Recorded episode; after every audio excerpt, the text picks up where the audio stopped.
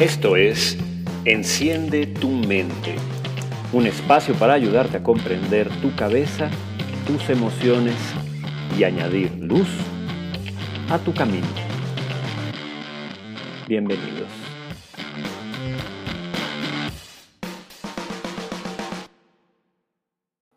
Hoy vamos a hablar, hoy toca el turno de platicar acerca del miedo y el enojo. Dos emociones que he querido tratar al mismo tiempo.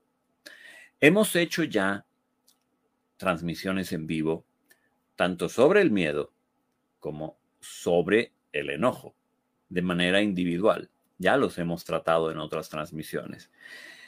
He querido hablar hoy sobre las dos juntas porque quiero hacer un pequeño twist en el tema. Justamente cuando lo anunciaba, hacía yo las preguntas de qué pasaría si les dijera eh, que mucho de lo que entendemos por enojo en realidad es miedo encubierto. De hecho, e, el enojo encubre muchas cosas. A veces emociones básicas como el miedo. A veces encubre cosas más profundas, más inconscientes, eh, intenciones, em, huidas, debilidades. En este caso he querido eh, hablar de estas dos emociones que están tan, tan, tan, tan em, increíblemente emparentadas. Emparentadas por varias razones. Eh, la primera y principal porque a nivel neurofisiológico, miedo y enojo prácticamente residen en el mismo lugar, en la amígdala, eh, en este punto particular de nuestro sistema límbico, de nuestro sistema emocional del cerebro. Las dos residen prácticamente en el mismo lugar. Hay químicos que están fuertemente involucradas con las dos emociones em, y se parecen muchísimo. Incluso su función evolutiva también es muy semejante. Entonces, están fuerte, muy fuertemente emparentadas.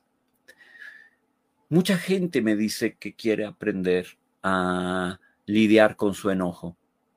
Em, yo soy un tanto, como se los he dicho muchas veces en el pasado, pues ya veterano en ese tema de tratar de manejar el enojo, porque soy enojón. Esa es la realidad. Así que sé, sé, a lo que ustedes se enfrentan y a lo que me he enfrentado yo cuando del enojo se trata, de manera íntima, íntima y personal.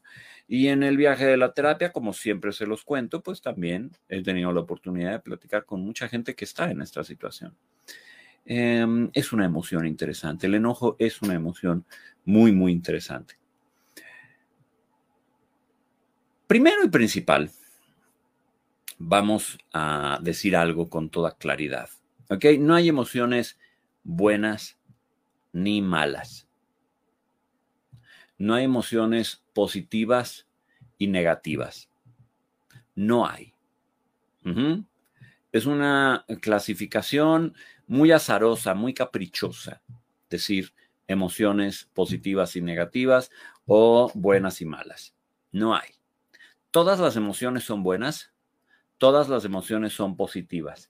El hecho de que algunas emociones no se sientan de manera agradable no las vuelve negativas. El hecho de que no se sientan de manera agradable es importante porque tiene que ver con su función, tiene que ver con para qué sirven. ¿De acuerdo? No seamos muy repetitivos porque en la transmisión anterior ya explicamos qué es una emoción y cómo se diferencia de los sentimientos y de los estados de ánimo. Solo diremos aquí de nuevo para los que pudieran estar viendo por primera vez esta, esta transmisión y no hayan cachado la anterior, que las emociones son naturales, las emociones básicas no son universales a toda la especie humana, incluso las compartimos con otros animales como todos los mamíferos y muchos otros. Eh, y tienen, tienen una función fuertemente ligada a nuestra supervivencia y funcionamiento. Todas las emociones sirven para algo y por ende son positivas y son buenas. ¿De acuerdo?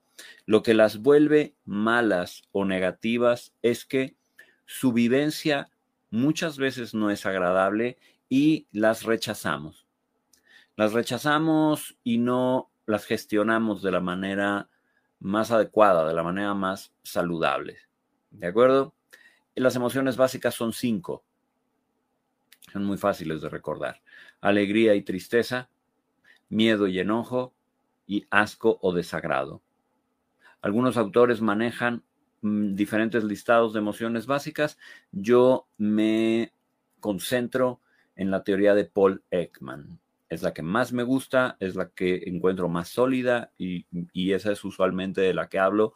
Hay otras teorías. Paul Ekman en su momento hablaba de la sorpresa como emoción básica, pero hoy por hoy lo más aceptado es que no, eh, más bien son estas cinco.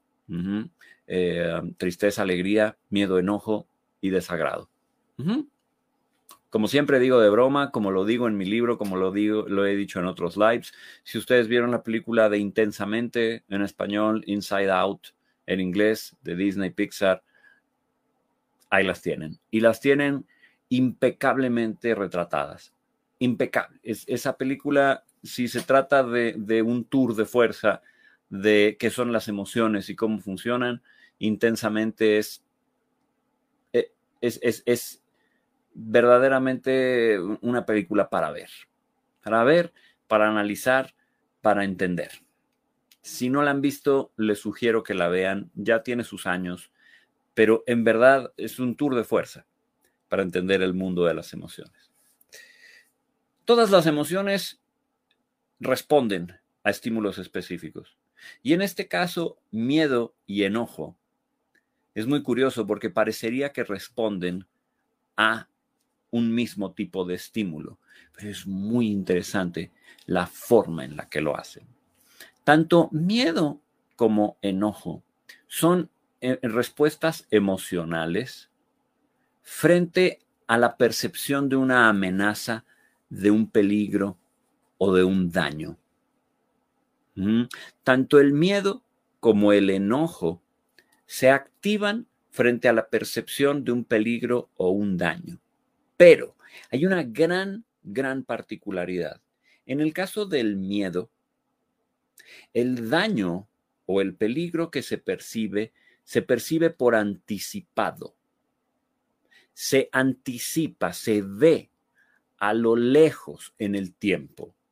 Bueno, a lo lejos es un decir, se, puede percibir muy inmediato, pero, pero por más inmediato que se perciba, el miedo se echa a andar por anticipado, el miedo se echa a andar antes, antes de que ocurra lo que sea que amenaza con dañar.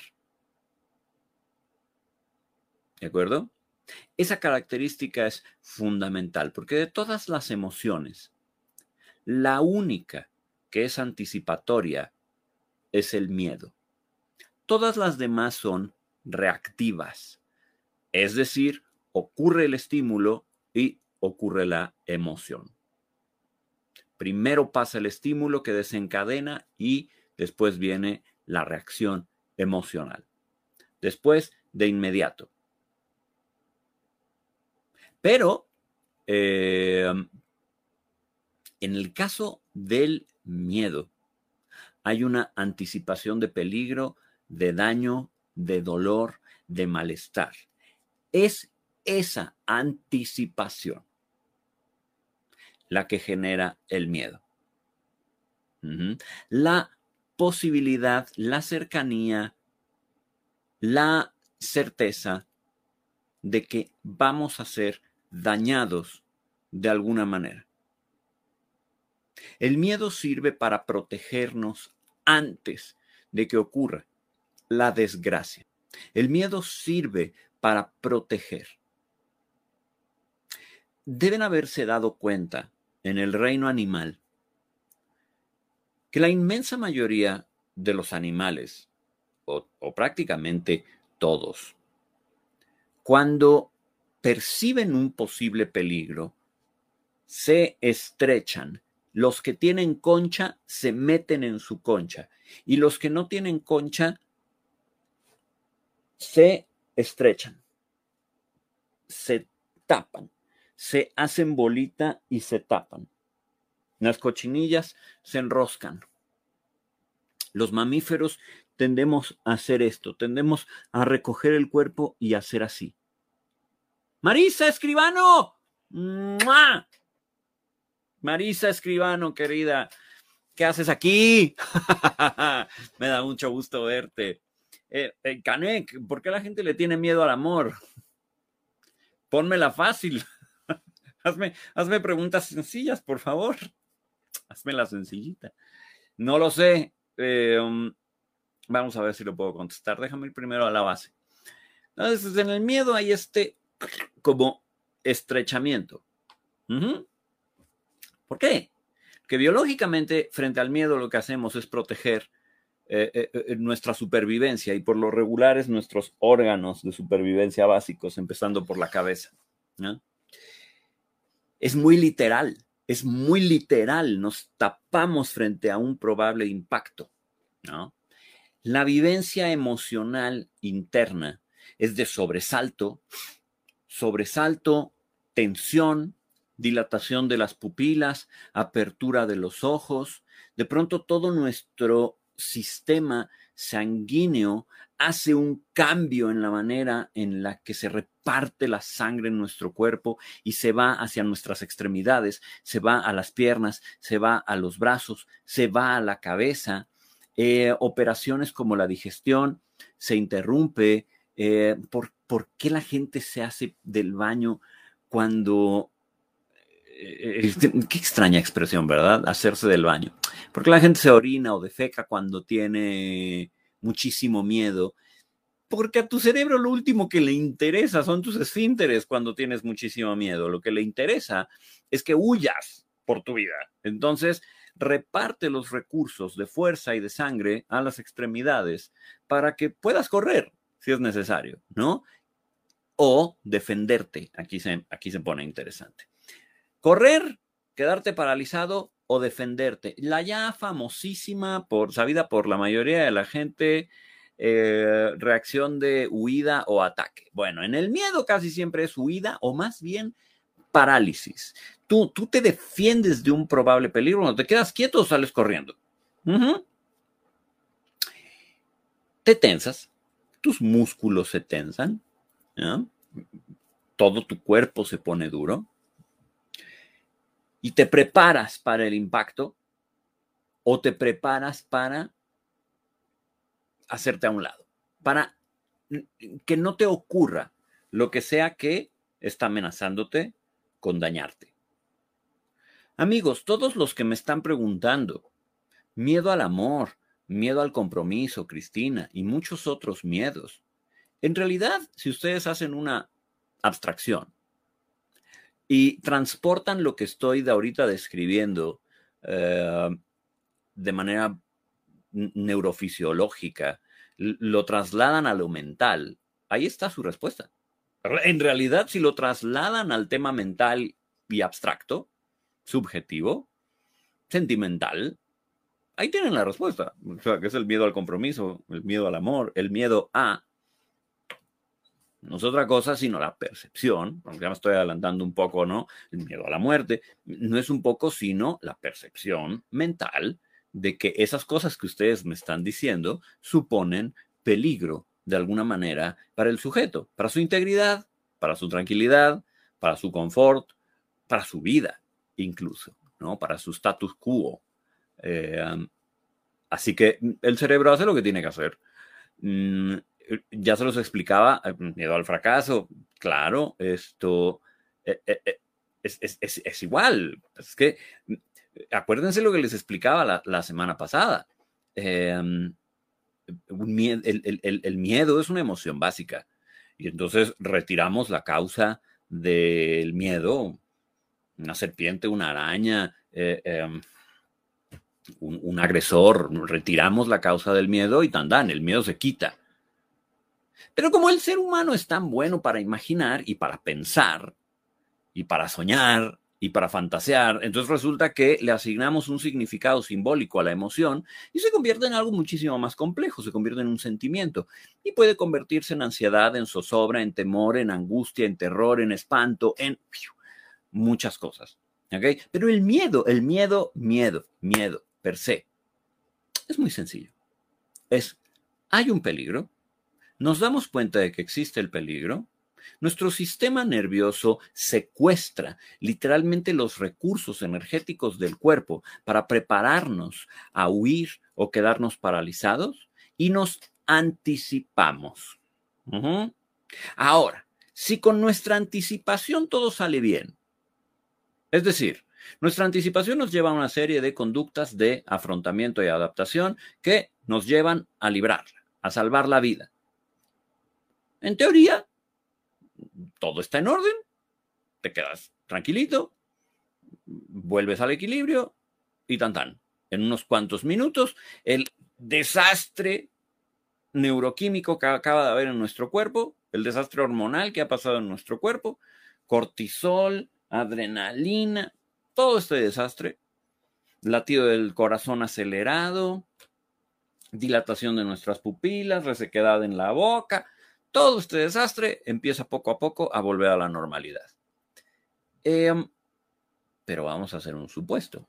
¿Qué pasa si nuestra estrategia natural no funcionó?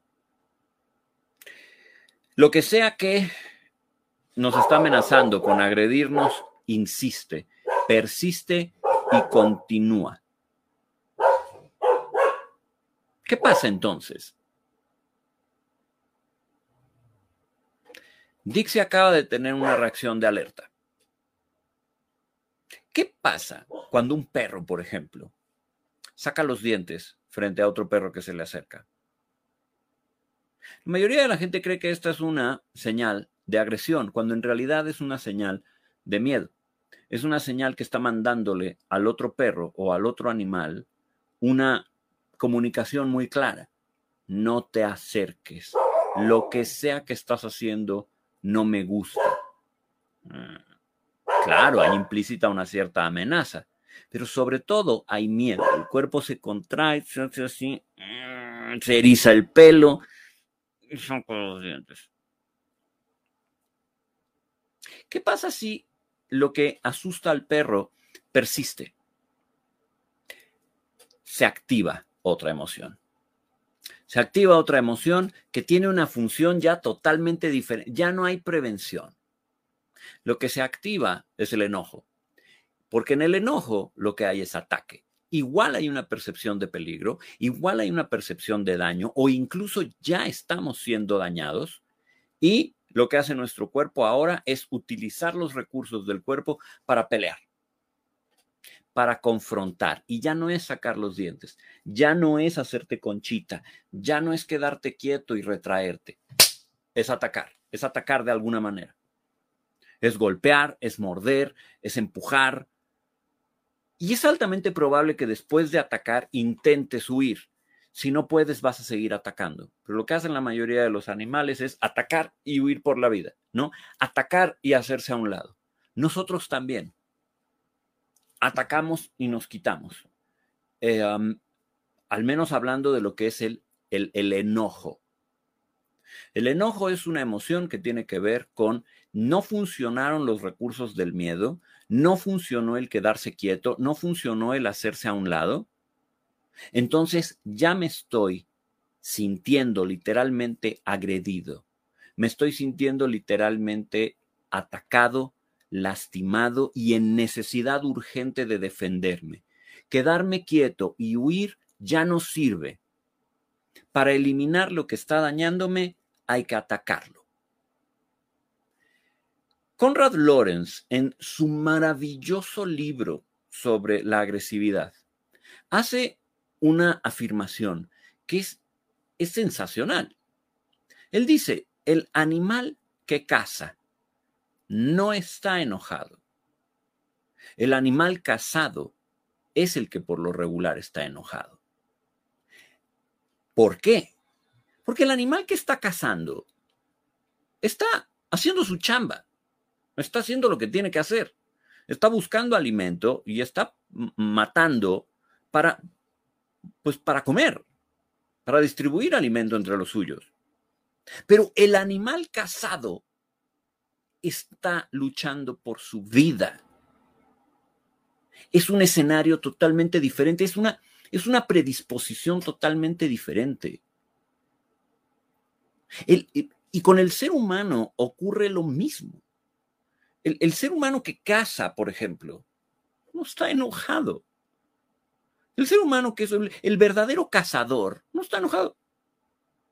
No es personal, no la trae contra la presa, no la quiere destruir por, ojo, ojo, estoy hablando del cazador que caza para comer. A mí no me hablen de los cazadores por deporte porque me aviento por la ventana y los aviento de paso. Vea, punto. De esas, de esas eh, eh, de esas sentencias que me aviento de pronto. a mí no me hablen de la cacería por deporte porque me aviento del techo y lo aviento a él con todo y rifle, o a ella. La cacería por deporte me parece una estupidez, pero la cacería para obtener alimento es otro tema. El cazador que necesita comer y alimentar a los suyos no está enojado. Del mismo modo que se acuerdan aquella vez que hablaba de las artes marciales y les decía que el verdadero arte marcialista combate sin enojo. Bueno, es que es así, es un combate entre, entre guerreros, es un combate entre arte marcialistas, no hay enojo involucrado. ¿Saben cuándo hay enojo involucrado en un combate? Cuando te sientes agredido, cuando te sientes lastimado, cuando en tu ensoñación mental por ahí crees que es personal o por ahí sientes tu ego lastimado o tu autoestima o te dieron un golpe cuando tú te sentías muy cuco y que a ti no te iban a lastimar y entonces te enojas porque, ¿cómo crees? ¿No? Mm, es, muy interesante, pero en un combate de artes marciales como tal, no hay enojo. Eh, el enojo ocurre cuando te sientes agredido, cuando te percibes agredido. Ahora, el ser humano, como es de complejo, eh, hace, hace, cosas muy interesantes, eh, como por ejemplo luchar por la justicia o por lo que considera justo. El ser humano se enoja mucho cuando ve sus derechos rebasados, cuando percibe una injusticia, cuando cree que algo no es correcto, cuando cree que algo no se debe hacer. ¡Pam! ¿Cómo me acaba de pasar a mí? ¿Qué dije? Dije, a mí no me hablen de cacería por deporte porque salgo por la ventana y aviento al güey con todo y rifle por la ventana francamente lo que hice fue una declaración muy agresiva. Y lo sé, ¿eh? no tengo problema con ello. Sé que hice una, una declaración muy contundente y muy agresiva, que sí tiene enojo de por medio. ¿Saben por qué? Pues porque lo encuentro injusto. Porque encuentro falta de ético y falta de moral en una época en la que no hay ninguna necesidad de matar por deporte, ninguna que agarres un rifle y vayas de manera secreta, subrepticia, escondiéndote, a darle un tiro a un animal que no te ha hecho absolutamente nada y destruir su vida. Vamos, me parece muy injusto. Entonces, se prenden mis circuitos, los mismitititos circuitos que se prenden frente a un golpe, son los que se prenden frente a una percepción de injusticia. Son exactamente los mismos. Es más, hemos descubierto en investigaciones científicas que cuando en un debate, en una discusión, alguien confronta una creencia que tú tienes muy arraigada, algo en lo que tú crees de manera muy básica, se prenden los mismos circuitos. Se prende la amígdala y se prende el hipocampo, digo el hipotálamo, perdón, y entonces empezamos a, a segregar por acá cortisol y adrenalina y nos empezamos a estresar. Y solamente estamos hablando de confrontar una creencia. Y se prenden los mismos circuitos que si te estuvieran dando una patada. Ser humano es verdaderamente complejo. Ah, ¿Por qué estoy empezando por contarles esta vida de las emociones desde lo evolución, desde lo evolutivo, desde lo básico? Porque en realidad si ustedes logran entender por qué se prenden sus emociones, se van a dar cuenta que ya sea por una razón muy, muy sencilla, instrumental, física, o por una razón mental, meramente abstracta, subjetiva, eh, en realidad es lo mismo, o sea, en realidad las emociones se activan por lo mismo. Y si ustedes van quitando capitas, eh, conforme van analizando sus reacciones, eh, van a irse dando cuenta que la base de lo que ustedes están experimentando, ya sea furia, rabia, ganas de pegarle a alguien, eh, temor, terror, horror, angustia, si ustedes van quitando capitas mediante un análisis, van a darse cuenta que todo se reduce a una partícula emocional básica, miedo o enojo. Todo se reduce a me siento amenazada o amenazado por algo que puede hacerme daño o ya me siento en daño y me necesito defender. Tengo angustia, tengo ira, y verdaderamente nos podemos dar a la tarea de ir quitando capitas, tic, tic, tic, tic, tic, tic, tic, tic. Nos vamos a dar cuenta que todo se reduce a, estoy preocupado, veo por anticipado que algo me pudiera dañar, o ya me sentí agredido, ya me dieron un madrazo, ya me dieron un madrazo emocional, esto es injusto, cállate la boca, me enrabio. Esto no debería estar pasando, ah, me enojo. Es tan simple como eso. Lo que pasa es que para el ser humano las cosas nunca son tan simples porque como tenemos esta poderosísima capacidad de abstracción y de imaginación y de cognición, nos enredamos en nuestros propios motivos, ¿no? Nos, nos enredamos. Entonces las cosas que nos dan miedo y las cosas que nos hacen sentir agredidos son muy, muy complicadas. Por ejemplo, es interesantísimo cómo el miedo puede derivar en enojo. vamos a ver, el miedo o la angustia, ya como sentimiento. recuerden que la, la, emoción básica es el miedo, pero una vez que la pensamos y le asignamos Em, un contenido simbólico, entonces se convierte en un sentimiento, pues ser angustia o ansiedad, ¿no? Bueno, a ver, miedo, angustia, bueno, em, es una emoción muy vulnerante. El miedo es una emoción en la que nos sentimos, y Marta, por cierto, hola Marta, esto, a ver, la depresión no es una emoción. La depresión es em, ya una enfermedad y es un, es un, eh, pues es una condición donde hay una serie de síntomas y demás. Pero a ver, vamos a tomar la tristeza o la melancolía más bien, ¿no? Vamos a decir la tristeza o la melancolía. ¿Por qué causa enojo? Porque junto con el miedo, y ya hablaremos de la tristeza la semana que viene, vamos a hablar solo de la tristeza, eh, en, las emociones que son muy vulnerantes, como el miedo o como la tristeza, eh, nos sentimos en peligro con mayor facilidad. Nos sentimos con una relativa impotencia.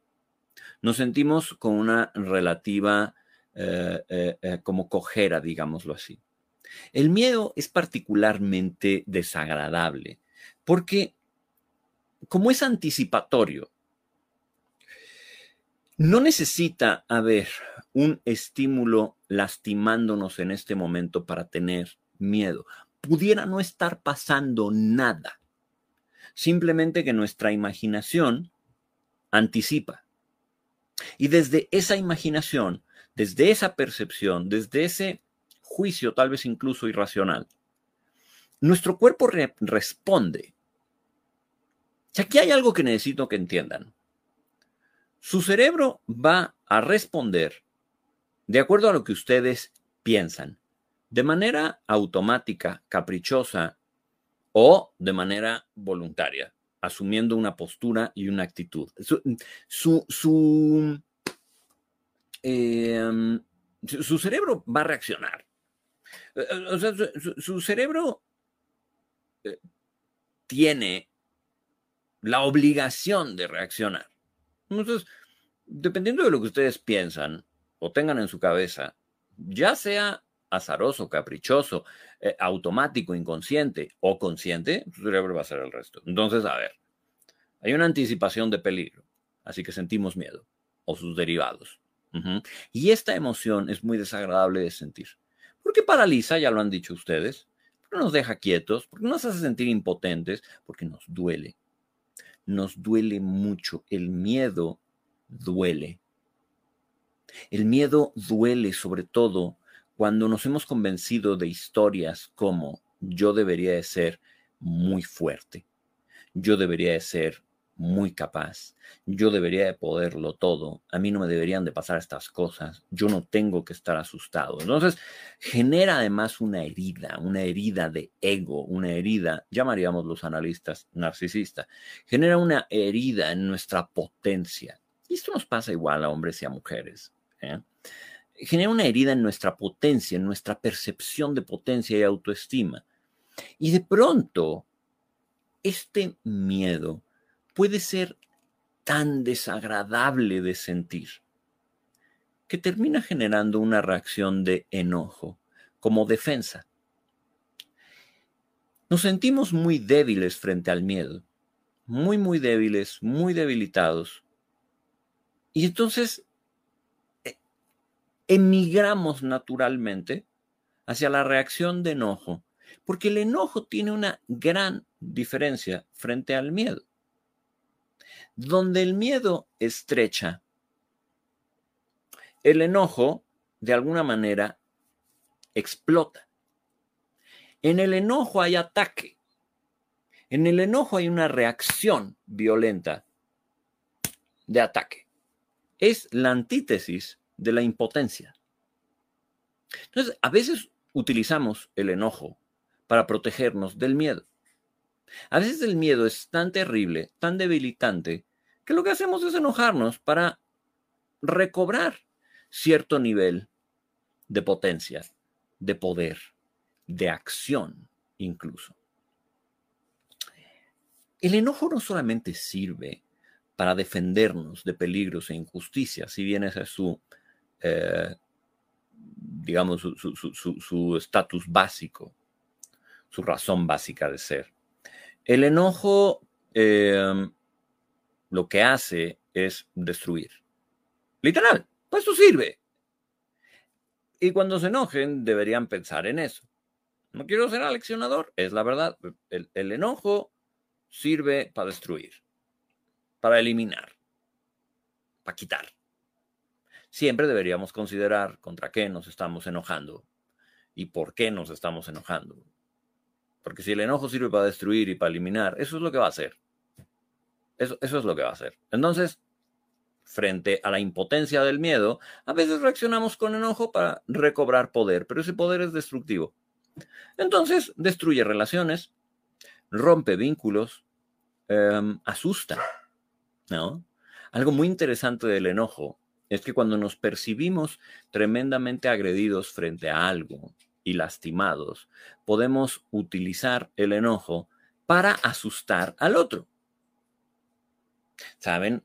Alzamos la voz, sacamos el pecho, atacamos y pudiera ser que el otro se sienta asustado, entonces se va a hacer a un lado. Pudiera ser peor, pudiera ser que la otra persona se enoje más y entonces entremos en un conflicto de proporciones mayúsculas. ¿No? Tanto físico como meramente argumentativo. Em, ¿Tiene valor el enojo? Sí, tiene mucho valor. Es muy importante. Y ojo, no se me vayan con la, con la finta de que el enojo es malo por default, porque no lo es. Que sea destructivo, que sea agresivo, que pueda llegar a ser violento, no quiere decir que es malo. Depende de muchos factores. Pero bueno, están muy relacionados de esta manera, porque por lo regular, por lo regular, donde hay miedo, es relativamente sencillo que se proceda al enojo. Yo les puedo decir en mi caso particular que esa fue la historia de mi niñez. O sea, la historia de mi niñez enojona y luego mi adultez enojona está íntimamente ligada con el miedo. Hay toda una serie de cosas que a mí me dan miedo de manera personal. Quedar mal, fallar, em, que me regañen, em, que me castiguen, por ejemplo, con el silencio, ¿no? Eh, me revive cosas muy feas que a mí me castiguen con el silencio, ¿no? Cuando, cuando la otra persona decide no devolverme la, palabra en, un conflicto. Mm, son cosas que me, dan miedo, me dan mucho miedo y también me duelen. Em, desgraciadamente, lo que hago es casi de manera reactiva, es enojarme. Em, enojarme para eh, evitar aquello que me está dando miedo, para eliminar aquello que me está dando miedo. Eh, me encantaría decir que no es así, pero sí lo es. Muchas veces porque el enojo te hace sentir con una cierta superioridad frente al otro. Porque pues te da cierto poder frente al otro. Y porque te da cierto poder frente a tu percepción de debilidad. Detrás del enojo furioso suele haber una gran, gran percepción de debilidad. Y esto es doloroso de aceptar, pero así es. Valeris, eh, ¿puede haber enojo sin miedo? Claro, hay enojo sin miedo, por supuesto. O sea, vuelvo a lo mismo. La base del enojo es eh, la percepción de estar siendo agredido y la necesidad de poner eh, un alto y detener la agresión. puede haber, puede haber enojo sin miedo, desde luego que sí. Solo que suelen estar muy emparentados, suelen venir muy juntos los dos. Es, muy común encontrarlos juntos, ¿no? Ese, es el tema. Bueno, em, Marta Zamorano, pero si, pero si se tiene que destruir algo mal encaminado. Mm, o sea, que, que, el enojo sirva para destruir algo malo. Mm, interesante pregunta. Odette es como un caballo salvaje, hay que aprender a domarlo. No lo sé, no lo sé, no lo sé, no lo sé, porque en particularmente en el caso de la, de la doma de los caballos, muy interesante, la expresión en inglés para domar es break. Y ah, no, no, lo sé. Em, el, domar a un caballo desgraciadamente genera en cierto modo una respuesta de sumisión. Y no estoy seguro si es lo adecuado eh, eh, lograr una sumisión de nuestro enojo. Eh, Nikoru, sí, detrás del enojo también puede haber tristeza. Voy a hablar de eso la semana que viene.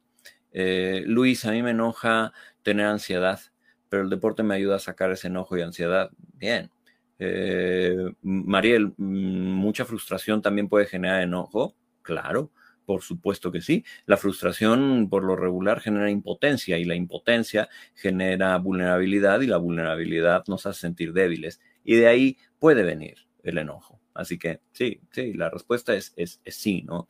Ahora, muchos de ustedes aquí están preguntándome que si el enojo sirve para poner límites. Sí, por supuesto que sí, aunque me parece que es un recurso peligroso para poner límites. Yo creo, yo creo que si una persona eh, a poner límites de una manera saludable, estructurada, estratégica, desde pequeño, sin la necesidad de enfurecerse, eh, sería muchísimo más práctico ¿no? Que tenerse que enojar para poner límites. Muchas veces la necesidad de enojarnos para poner límites tiene que ver con que ni siquiera aprendimos para empezar a decir que no. No nos dieron la oportunidad, no nos permitieron eh, decir no. Y entonces nos, nos enojamos nuevamente como una reacción frente a nuestra propia percepción de debilidad. Entonces, yo lo que creo, y como otras ocasiones, esta es mi opinión. Yo lo que creo es que el enojo es un recurso energético y emocional em, muy muy fuerte, muy intenso, que demanda, demanda mucho uso de, nuestra energía, de nuestros recursos energéticos, y produce un desequilibrio tremendo en nuestro cuerpo. Se habla de que incluso la mm, reacción físico-química de un enojo intenso le cuesta al cuerpo entre cinco días o más de equilibrar de nuevo. Fíjense de, lo, de lo portentosa que es la reacción. El, el, enojo, amigos míos, debería de ser una emoción, voy a, voy a decirlo así, preciada. No necesariamente preciosa, pero sí preciada, es decir, importante,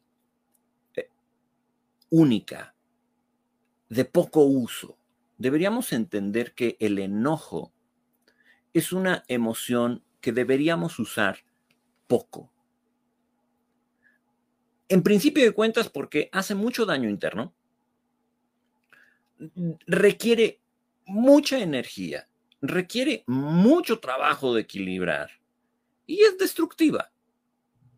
Para un ser humano bien educado, que ha aprendido a poner límites, que ha aprendido a comunicarse de manera verbal, no verbal, que ha aprendido a pedir lo que quiere, que se conoce, que no se siente debilitado, que no se siente agredido de manera continua. El enojo no es el recurso, el enojo no es la manera de reaccionar. Más aún, un ser humano que ha aprendido a lidiar con su miedo, un ser humano que ha aprendido a a lidiar con sus momentos de temor, sus momentos de ansiedad, sus momentos de desajuste, tampoco necesita recurrir al enojo para obtener fuerza. Una persona que sabe lidiar con el miedo no se siente disminuida, devaluada, hecha poco, hecha menos por tener miedo. Por lo tanto, no necesita acceder o recurrir al enojo para defenderse, para crecerse, para desometerse. No hace ninguna falta. El enojo puede tener intensidades. El enojo puede tener una intensidad ligera o puede tener una intensidad altísima. Em, vamos a ver. Em, Paul Ekman, Atlas of Emotions. Este es un recurso que les he enseñado en algunas otras transmisiones y que quiero compartírselos nuevamente hoy. Eh, está en español, sí, perfecto. Em, experiencia. Eh, vamos a ver. Vamos a compartir la pantalla. De acuerdo. Eh, el Atlas de las Emociones de Paul Ekman, que es la teoría que estamos utilizando, es una herramienta en línea muy interesante que me gustaría ustedes eh, tengan la oportunidad de revisarla con, cuidado. Eh, la, dirección es muy sencilla, atlasofemotions.org. Ustedes pueden ponerle en, en Google esto, Atlas of Emotions y les va a aparecer, ¿no? Bueno, Aquí en este Atlas de las Emociones, ustedes tienen una serie de diferentes eh, continentes. Em, enojo, tristeza, miedo, gozo, disgusto. Y lo bonito de esto es que es muy interactivo. Vamos, a ver cómo es la experiencia del enojo. Fíjense, nos enojamos cuando algo nos impide seguir, cuando pensamos que estamos recibiendo un trato injusto. Démosle clic aquí y entonces vamos a revisar esta parte de la, de la mm, experiencia del enojo. Fíjense cómo aquí em, el equipo de Paul Ekman nos explica cómo el enojo tiene un espectro, como, como todas las emociones, que va de lo menos intenso a lo más intenso.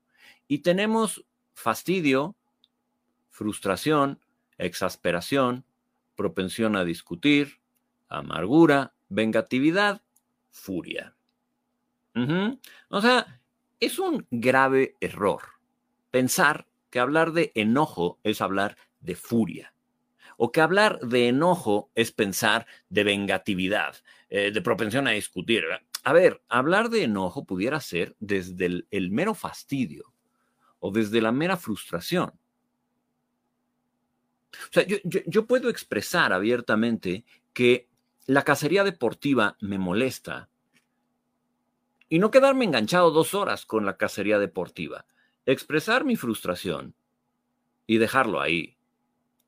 Expresar mi fastidio y dejarlo ahí. Expresar mi queja mi malestar y dejarlo ahí.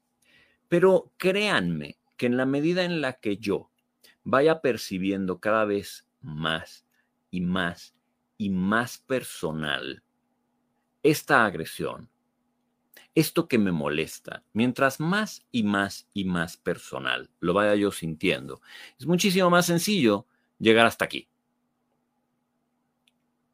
Si el animal cazado fuera uno de mis perros, estaría ahí y estaría defendiéndolo con, con furia. Y me sería muy difícil, si fuera uno de mis perros, no sentir vengatividad. He sentido vengatividad frente a algunas agresiones. No está padre, lamento decirlo, no me enorgullece, pero es la verdad. Eh, porque he vivido ciertas agresiones de forma muy, muy personal. Y la mayoría de las veces he estado equivocado aunque un par de veces pues, ha sido muy personal, ¿no? Em, pero definitivamente ya llegar a estos grados de intensidad es muy peligroso, tanto para el otro como para uno. Lo que quiero decirles con esto es que vean cómo es un espectro, ¿de acuerdo? Y si nos vamos al miedo, es una historia semejante. Si nos vamos al miedo, empezamos con inquietud, nerviosismo, ansiedad, temor, desesperación, pánico, horror, terror.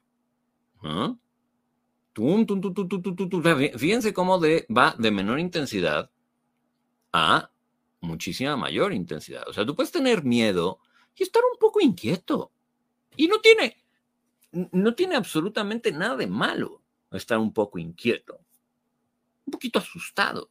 De hecho, salva tu vida. Estar un poquito asustado pudiera salvar tu vida. Eh, nervioso ya empieza a ser más desagradable. Y luego ansiedad, temor y ya se puso más complicado. Todas las emociones tienen un espectro. ¿Ok? Definitivamente, cuando ya no estamos aquí y más bien estamos acá, es porque nuestra cognición tiene totalmente secuestrado, vuelvo a usar la palabra, nuestra cognición tiene totalmente secuestrado al sistema emocional y más bien estamos ya en el terreno del sentimiento, en el terreno más de lo mental. No estamos tanto en el terreno de la emoción básica. Cuando estamos más por aquí, estamos más en el terreno de la emoción básica. Y esto es muchísimo más sencillo de regular simplemente con la desaparición de aquello que nos está asustando. ¿Ok?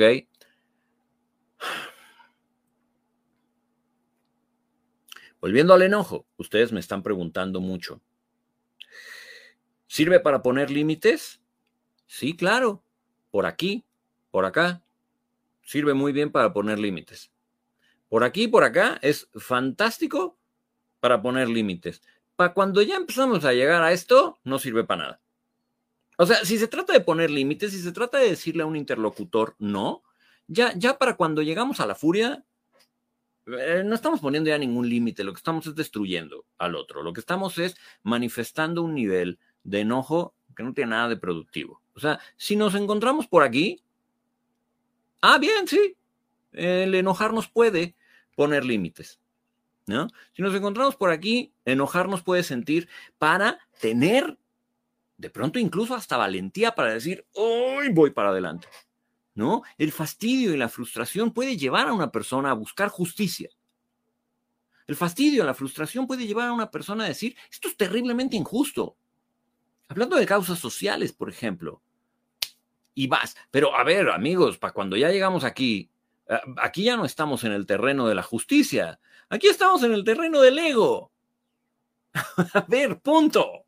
Se acabó. Para cuando una persona ya está en la exasperación, la propensión a discutir, ya no digamos la amargura, la amargura y la vengatividad, aquí ya no estamos en la defensa de ideales, aquí ya no estamos en la defensa de lo justo, aquí ya estamos en el ego, aquí ya estamos en me sentí agredido, me sentí lastimado, me sentí débil, tengo que atacar.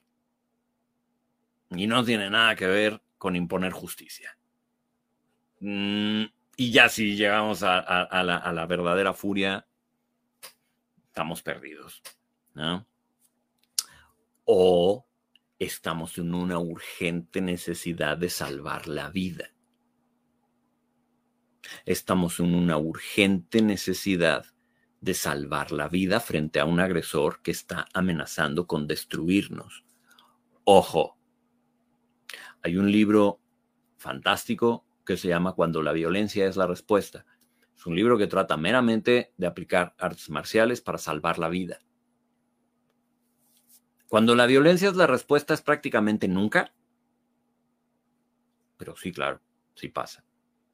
Y luego es terrible para las personas que han utilizado la violencia para salvar la vida porque se sienten muy culpables. Es, una gran tristeza.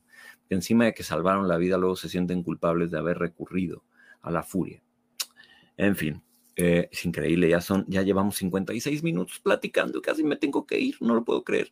Bueno, esto, a ver, antes de irme, hay algo que quiero contestar que, creo que es importante porque muchos de ustedes lo han estado preguntando.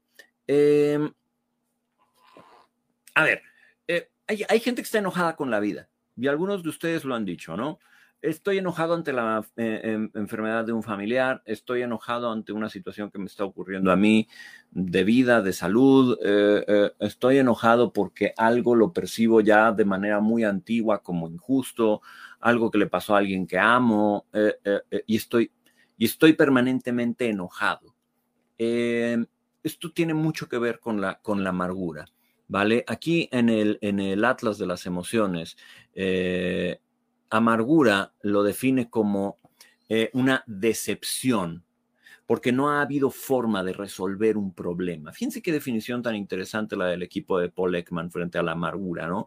Una decepción continua, porque no se ha podido resolver un problema, ¿no? Claro, porque la enfermedad de mi familiar continúa, porque la condición que me rebasa no se acaba.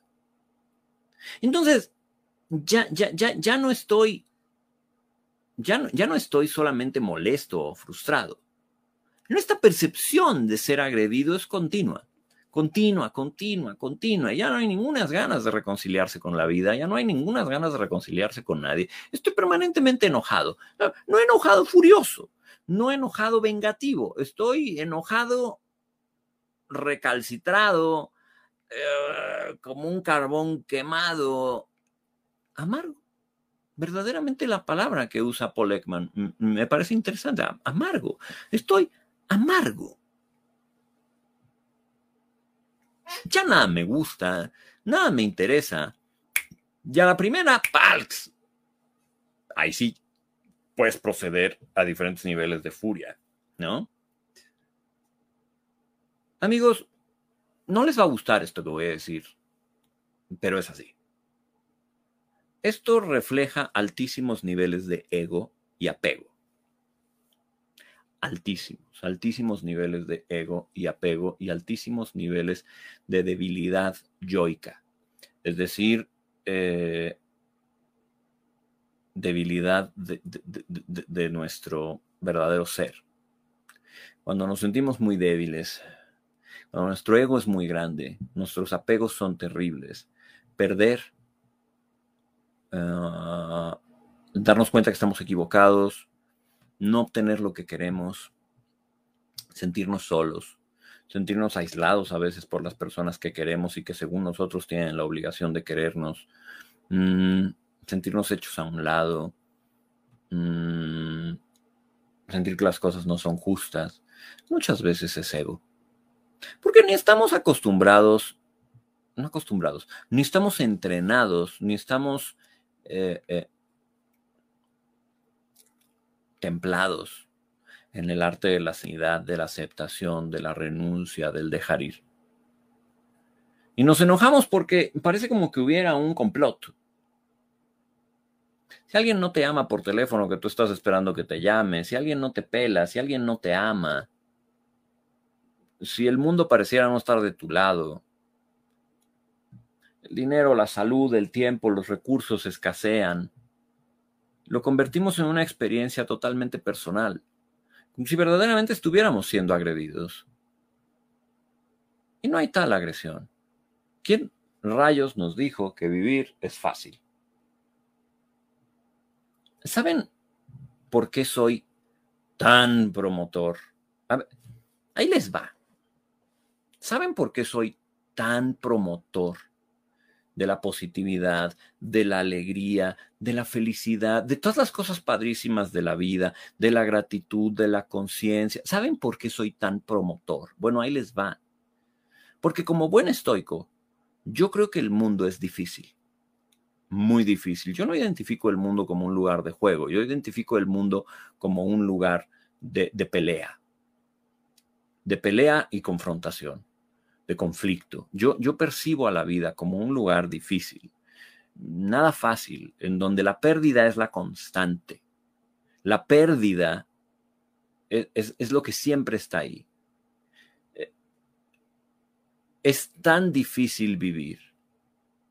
Es tan difícil confrontar todos los todos los días, tantas pérdidas, tanto dolor, tanta confusión, tanta pena. Es tan difícil que necesitamos herramientas decisivas para sostenernos día con día y envejecer y envejecer bien y envejecer con calidad de vida. Y la, y la, única herramienta que, de la que podemos echar manos es de esa positividad real, es de esa positividad objetiva, racional, no, no, no tarugadas, no tarugadas fantásticas, estúpidas. Positividad real, incrementar nuestra alegría, incrementar nuestra curiosidad, incrementar nuestro deseo de conocer, nuestra esperanza, nuestro amor. Dar gracias todos los días por lo bueno que sí tenemos, aunque no sea lo que quieres. Por eso es que soy tan insistente en esos temas. No porque, no porque crean, o sea, ustedes no crean que yo soy promotor de todo esto porque creo en un mundo rosa. No, no, no, pero, pero, pero, pero nada que ver. Todo lo contrario, yo creo que el mundo es difícil. No personal, yo no creo que el mundo tiene ninguna agenda contra ustedes ni contra mí. Susana, estoy leyéndote y lo primero que siento es tristeza ¿Qué dices? Estoy molesta desde que mi hijo falleció de 36 años de COVID. Eh, y me enoja cuando alguien dice que los jóvenes no les pasa nada, con la gente que sigue con su vida como si nada pasara. Susana, lo siento. Porque se antoja injusto. Se, se antoja muy, muy injusto. 36 años. Lo siento. No, no hay forma de entenderlo. No hay forma de que la cabeza pueda rodear la pérdida de tu hijo y decir, ah, sí, me parece bien. No hay forma. Y claro que entiendo que estés enojada.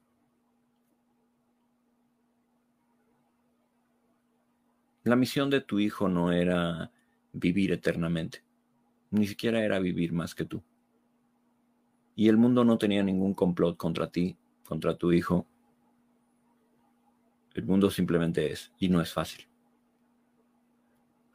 Y unos mueren y otros viven. ¿Por qué? No lo sé. Nunca sale de acuerdo al plan.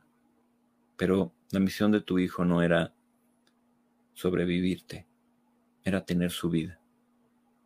Y esa fue su vida. No te estoy diciendo que sea fácil porque no lo es. Y espero no estarte lastimando más con lo que estoy diciendo, porque me produce muchísima compasión. La muerte y el dolor me producen muchísima compasión. La vivimos todos, todos perdemos. Todos perdemos a gente que amamos y me produce mucho dolor. Pero enojarnos contra el mundo porque nos quitó a nuestros seres amados es tan infructuoso. La vida no tiene la culpa. Y las demás personas tampoco. Nos cuesta mucho trabajo dejar ir. Esa es la verdad. ¿Cómo, cómo no? Pero es que claro, Susana nos está compartiendo algo aquí brutal y enorme. Muy difícil de superar. Le suplicaría a todos que piensen más bien en las cosas que los enojan todos los días, que no tienen nada que ver con la muerte de un hijo o algo, o algo más grande, sino con una afrenta al ego. O sea, les pediría por favor que piensen en todas las veces que se enojan porque simplemente han visto su ego debilitado, confrontado por el mundo, por otra persona, por la pareja, y se cuestionen si en realidad lo que están sintiendo no es otra cosa. Miedo, miedo de no ser suficientemente amados, miedo de perder, miedo de que las cosas no sean como quieren, miedo de no ser tan fuertes, grandes, como les gustaría. Les pido que confronten su miedo y que vean si ahí, a lo mejor hay alguna razón por la que viven enojados. Y si no sería más productivo de verdad confrontar nuestro miedo. Y en lugar de enojarnos, desarrollar valentía. Así, valentía. ¿No sería muchísimo mejor? Ahí se los dejo. Eh, doctora Patty, yo sé que te sientes enojada porque la gente no cree. Y como personal de salud es muy difícil y tanta gente sin vacunarse y a mí también me molesta. Eh, me molesta mucho, me enoja mucho. En mi caso se queda en fastidio y frustración. En el tuyo, doctora, supongo que es más grave. Sí, me resulta increíble, ¿no? A mí también, Tommy, me enoja muchísimo la corrupción y la injusticia que sufrimos en México, la violencia que sufrimos en México, me enoja. Sí. Les suplico que intenten trascender su enojo, trascender su dolor, para convertirse en personas que aman, que crean, que construyen y comparten. Se lo suplico. Porque no solamente es lo que el mundo necesita, sino es lo que les va a curar a ustedes.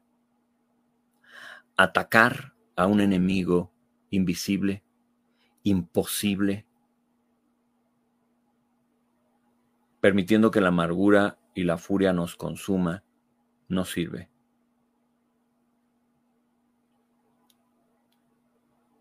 No estoy diciendo que sea sencillo, pero es una idea. ¿De acuerdo? ¡Wow! Vaya transmisión. Gracias. Gracias por acompañarme, gracias por platicar conmigo hoy, gracias por compartir su vida conmigo, gracias por abrir su mundo. A todas las personas que estamos aquí platicando, gracias por, por compartirnos cómo se sienten, gracias por hablar de lo que es más íntimo de ustedes, ponérmelo aquí sobre la mesa como ejemplo. Y a todos, muchísimas gracias. Eh, les mando un fuertísimo abrazo a donde sea que se encuentren. Tengan un, bonito inicio de semana y, y una más bonita semana. Cuídense.